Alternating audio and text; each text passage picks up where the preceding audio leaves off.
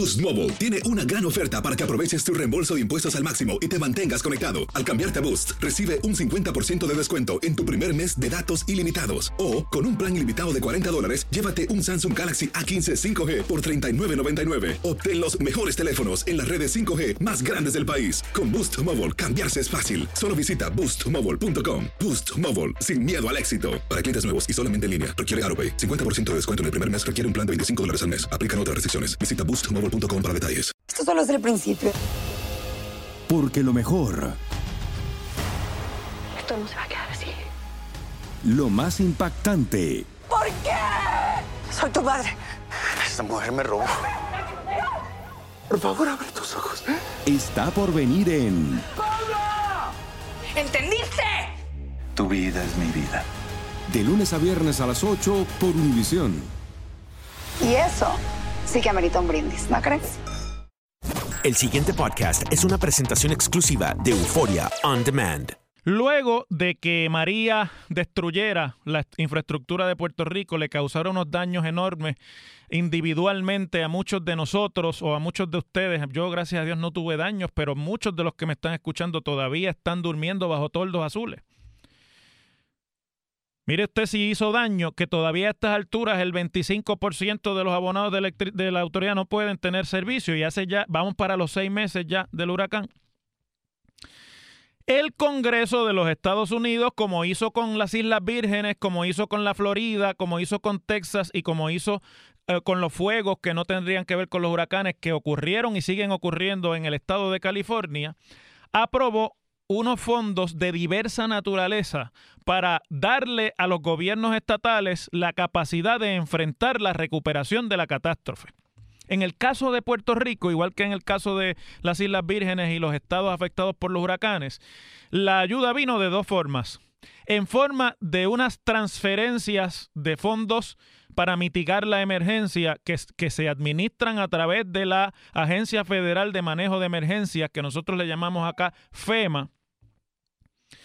Y Además de eso, entendiendo los legisladores, los congresistas, los legisladores federales de los Estados Unidos, que los gobiernos estatales iban a, tener que incurrir en unos gastos adelantados para poder atender rápido la emergencia, pero que son gastos re relacionados con la propia emergencia, el Congreso aprobó una autorización al Departamento del Tesoro de los Estados Unidos, que es de la rama ejecutiva, el Congreso es la rama legislativa, permitiéndole al Tesoro prestarle dinero a los estados y jurisdicciones que tenían que enfrentar mitigación por daños unos préstamos que tendrían unas condiciones de interés diferentes, unos préstamos que desde el momento en que se aprobó la legislación estaba discutiéndose por lo bajo que a lo mejor no iban a tener muchos problemas los estados y las jurisdicciones que tuvieran que responder con morosidad al repago de esos préstamos. Y para Puerto Rico, el Tesoro, o mejor dicho, el Congreso decidió que para atender el problema de Puerto Rico, hizo lo mismo con las otras jurisdicciones, pero en cantidades distintas, el Tesoro podría en su propia evaluación y a su albedrío prestarle al gobierno de Puerto Rico hasta 4.700 millones de dólares de, en, ese, en esa modalidad. No le dijo préstale 4.700 millones. Le dijo, hasta la cantidad de 4.700 millones tú estás autorizado por nosotros, Congreso, a prestarle al gobierno de Puerto Rico para que atienda el problema de liquidez que le puede crear el tener que desembolsar fondos eh, operacionales para atender la mitigación de la emergencia. Hay una diferencia bien grande aquí que nosotros tenemos que explicar cómo es. Las cosas como son, ¿verdad? No es lo mismo que el Congreso le diga al Tesoro, pásale 4.700 dólares a Puerto Rico, se los estoy, te lo estoy asignando a ti para que se los pase. Eso es diferente a lo que el Congreso dijo aquí, que fue de los fondos que yo voy a asignar a Puerto Rico, dependiendo del análisis que tú hagas, Departamento del Tesoro, te autorizo a prestarle hasta 4.700 millones. ¿Ven la diferencia? Y era un préstamo, no era un grant, no era una transferencia de fondos federales, era un préstamo. Los préstamos tienen una naturaleza distinta y hay que repagarlos. Por eso estamos en el capítulo 3 de promesa. y declararon en quiebra al gobierno de Puerto Rico y varias corporaciones porque los préstamos hay que pagarlos. Aunque no haya dinero, hay que hacer un plan para pagarlo. Bueno, parece que en Puerto Rico entendieron que eso era un regalo y que las condiciones de ese préstamo era que no se repagara. El Congreso, perdón, el Tesoro, en la evaluación que ha hecho, pidió, entre otras cosas, unas garantías de repago y pidió además también unas garantías en la administración de esos fondos para que los fondos de liquidez por la mitigación no se fueran a convertir en fondos del gobierno de Puerto Rico para tapar los rotos que tenía antes del huracán y por lo cual el gobierno de Puerto Rico desde que se aprobó la ley promesa está en un programa de reestructuración de deuda y de, y de resolver el déficit fiscal a base de la supervisión que hace la Junta de supervisión fiscal.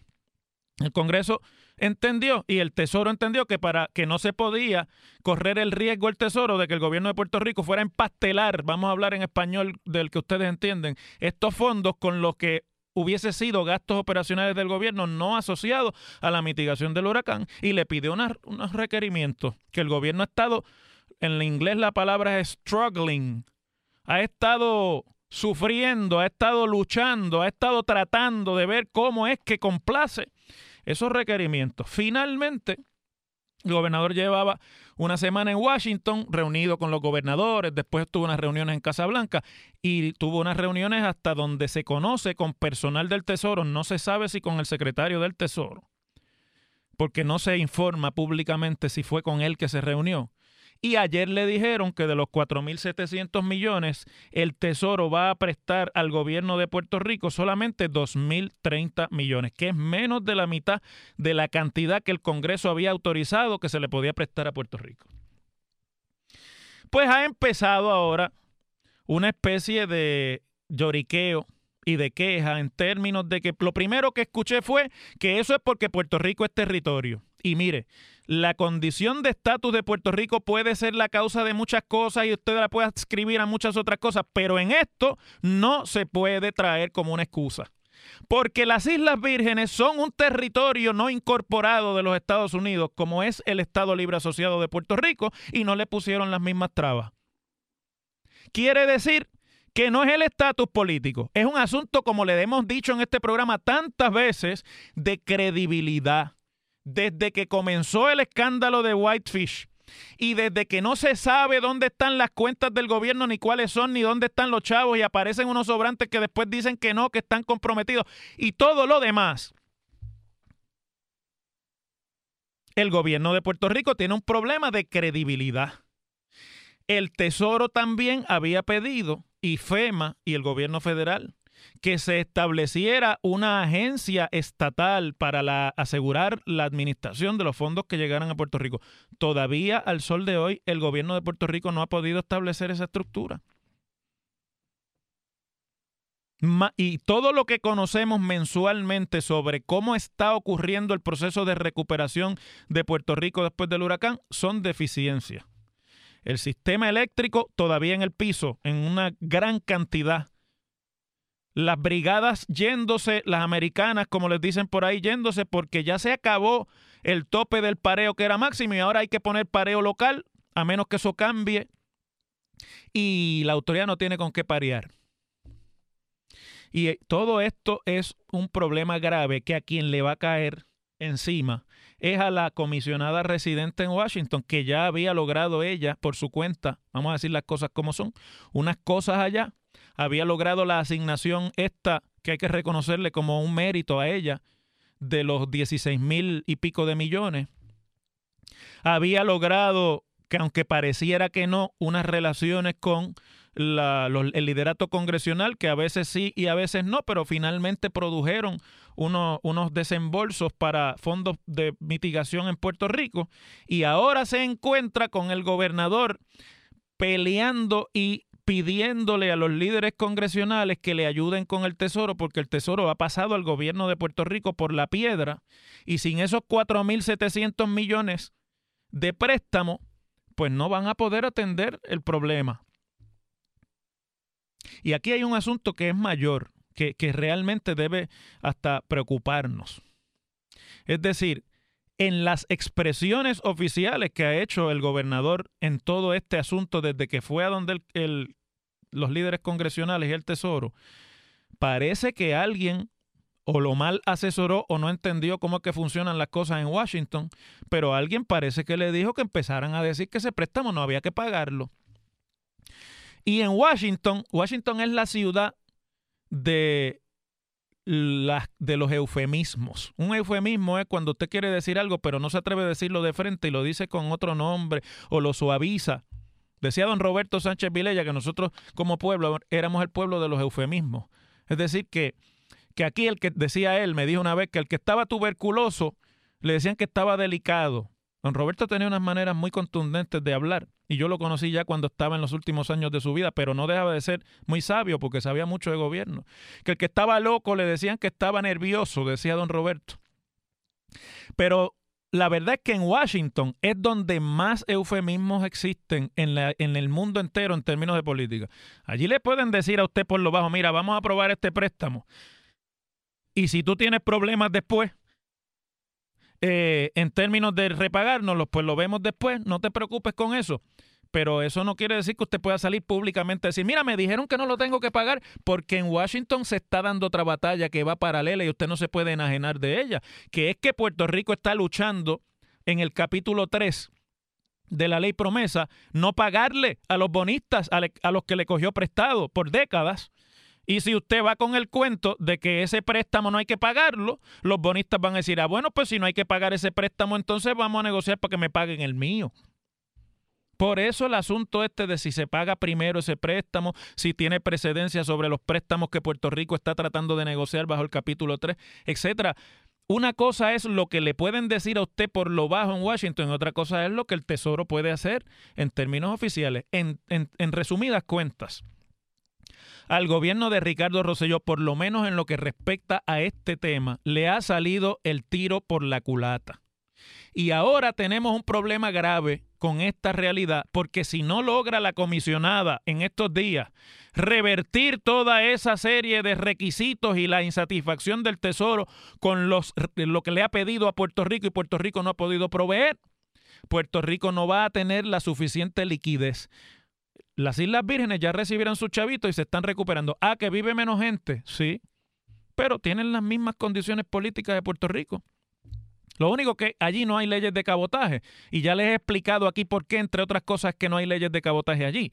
Otras veces y otro día con más tiempo le explico. No, no es necesariamente eh, que los traten mejor, sino una realidad de cómo es que es el comercio allí diferente a Puerto Rico. Si hubiese la misma realidad, yo le aseguro que habría leyes de cabotaje también. Pero todo lo demás tienen una condición parecida a la de Puerto Rico, ya recibieron su dinero.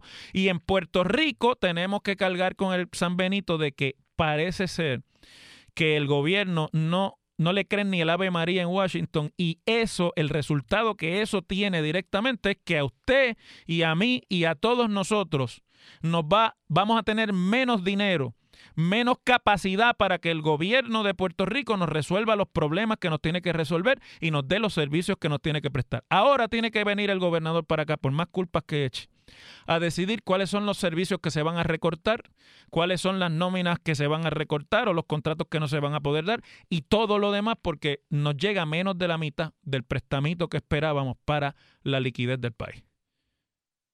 Si usted me pregunta a mí, ah, se anocheció se puso de madrugada y la madrugada es la más oscura en la historia reciente de Puerto Rico. Las cosas como son. En WKAQ se abre el aula del profesor Ángel Rosa. Conoce de primera mano cómo se bate el cobre en la política. Las cosas como son. Profesor Ángel Rosa en WKAQ. En el ánimo de no perecer ante la opinión pública por completo, secretario de Seguridad Pública y el gobierno de Puerto Rico negociaron una entrevista exclusiva con el periódico El Nuevo Día. Hoy aparece en tres páginas de ese rotativo en las que Pesquera se sienta a contestar las preguntas que le hace la periodista Mabel Figueroa. Cuando usted ve las fotos, el, el, emplanaje y ve la organización de la entrevista, se da cuenta que esto lo negoció el gobierno y su aparato de publicidad y de relaciones públicas con este periódico para cerrar la pluma o ponerle el dedo al roto en la represa, que no vaya a romperse, con lo que es la percepción de abandono y crisis e incapacidad que existe en Puerto Rico sobre la gestión de Héctor Pesquera y del componente de seguridad en general ante el alza en asesinatos que se vive en Puerto Rico desde que comenzó este año o desde que iba concluyendo el anterior. Y esa entrevista tiene muchos ángulos, la he escuchado mucho los comentarios esta mañana. Yo quería traer algunos que, que no es que no los haya escuchado, pero que he oído poca discusión sobre ellos. Primero, miren, me llega información de que hay ya conversaciones entre el gobierno de Puerto Rico y la Fiscalía Federal para liquidar a Arnaldo Claudio, que es el monitor del tribunal para la implantación del acuerdo de reforma de la Policía de Puerto Rico. Esa es la persona que el tribunal escogió para que se haga cumplir el acuerdo que en, en 2014 me parece que fue, firmaron o 2013 firmaron la Policía de Puerto Rico, el gobierno de Puerto Rico y el Departamento de Justicia de los Estados Unidos ante todos los problemas de violaciones de derechos y otras denuncias que se hacían con respecto de la fuerza policíaca.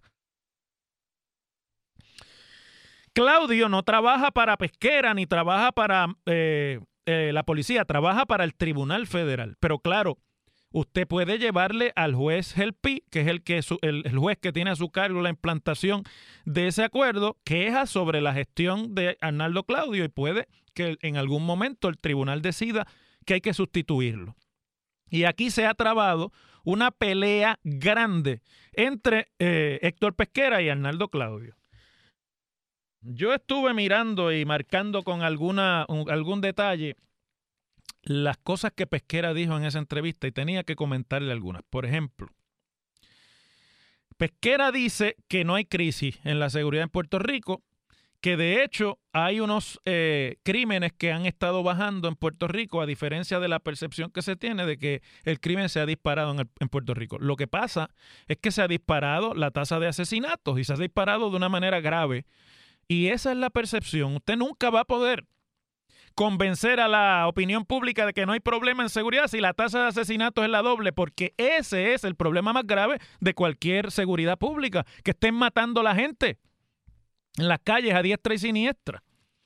Así que yo creo que esa es una pelea inútil. Seguir diciendo que los robos han bajado, pero que los crímenes están, los asesinatos están subiendo. Mire, es que la percepción es que si en este país matan a cualquiera en las calles porque sí, pues no hay, hay un problema de seguridad, hay una crisis.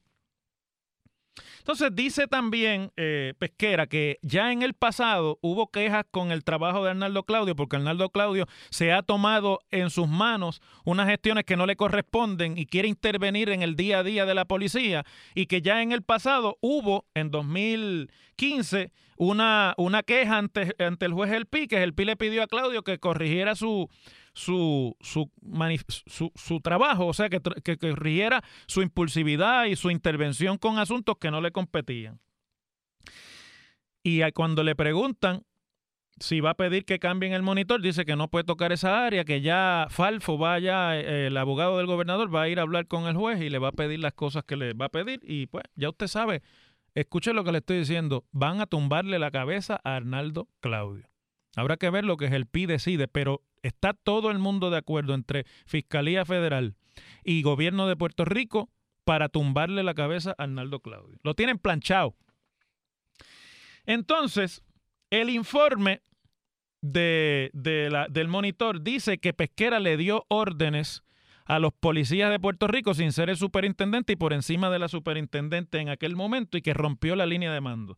Pesquera nunca niega eso en todas las contestaciones que le da a la periodista. Lo contestó como de 200 maneras distintas y todas las veces no lo contestó. Hasta que la periodista muy hábilmente le va encerrando poquito a poco con lo que ocurrió allí aquel día y usted se da cuenta que sí, que dio las órdenes, que fue allí a pasarle por encima, que lo llamaron para que tomara control de los problemas que había el día aquel de, de la protesta general en Puerto Rico el primero de mayo, que fue él el que dio las instrucciones y que él estaba a cargo del asunto, porque el lenguaje con el que Pesquera contesta esas preguntas es evidente O sea, usted no tiene que preguntar. Decía Mark Twain que usted no podía decir que le estaban echando agua del río a la leche si le sabía agua, pero que si dentro de la leche se encontraba un camarón, pues entonces tenía evidencia circunstancial de que estaban aguando la leche con agua del río. Y eso es lo que pasa con las contestaciones que está dando aquí Pesquera. Y lo que más me preocupa, Pesquera fue a dar esta entrevista de relaciones públicas. Esto es un montaje del gobierno de Puerto Rico para ver si sacan la cabeza del agua. Y con este tema. Y tres veces la periodista le preguntó cuál es el plan. Se lo preguntó tres veces en la entrevista. Le dice, y la gente lo ve, se siente insegura. Imagino que ha hecho un análisis de esos asesinatos. ¿Cuál es el plan? Contesta Pesquera. Tenemos áreas en las que sabemos que se han disparado más que en otros años anteriores, pero la correlación entre eventos para decir que fallamos no existe. En un caso como el de Comerío, ¿quién falla? Es imposible predecir eso. La periodista vuelve y le dice, a cinco meses del huracán, ¿puede admitir que se equivocó en alguna recopilación de datos? Dice que no. Vuelve y le pregunta, entiendo eso, pero dígame, ¿cuál es el análisis y cuál es el plan? Y vuelve pesquera. La mayoría son por droga, armas de fuego en las carreteras, en los fines de semana. ¿Qué estamos haciendo? Estamos recolectando la inteligencia criminal a nivel de la isla, atacar las áreas de ir en contra de individuos que entendemos que son posibles responsables. No existe un lugar en el mundo donde se dispare un tipo de delito que el otro, que al otro día se corrija, dice la periodista. Lo que pasa es que no ha pasado dos días. Estamos hablando de la acumulación de casos en dos meses. ¿Cuál es el plan? ¿Qué regiones deben reforzar? Y contesta él. Eh, San Juan, Carolina y Ponce son tres regiones donde hemos visto que ha que ha subido en comparación con el año pasado, pero volvemos, hay más de 27 y todo el mundo alega que hay una crisis, pero cuando hubo menos de 21 nadie dijo que había crisis. Y no y vuelve y se va por la tarjeta y no contesta. Y cuando usted viene a ver, toda esta entrevista se perdió, lo único que sirvió fue para que sepamos que no hay plan, y que le van a tumbar la cabeza a Arnaldo Claudio, porque esa es la que ellos piensan que cambiando de monitor salvan la situación. La realidad es que los problemas están ahí, ustedes y yo los vivimos y el país sigue sintiendo la, la gran inseguridad que hay en Puerto Rico y el hecho de que nadie tiene realmente una alternativa para el problema. Las cosas como son.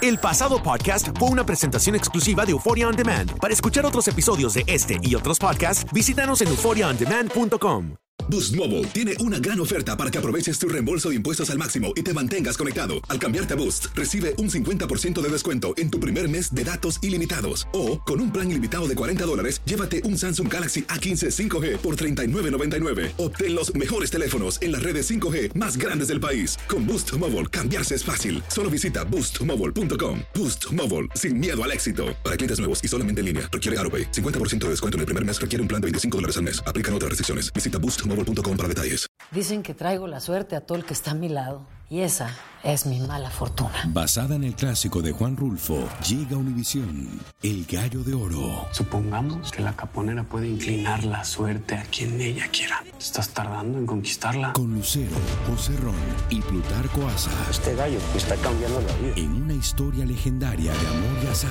No trates de cambiarme, no lo vas a lograr. El Gallo de Oro, lunes a viernes a las 9 por Univisión.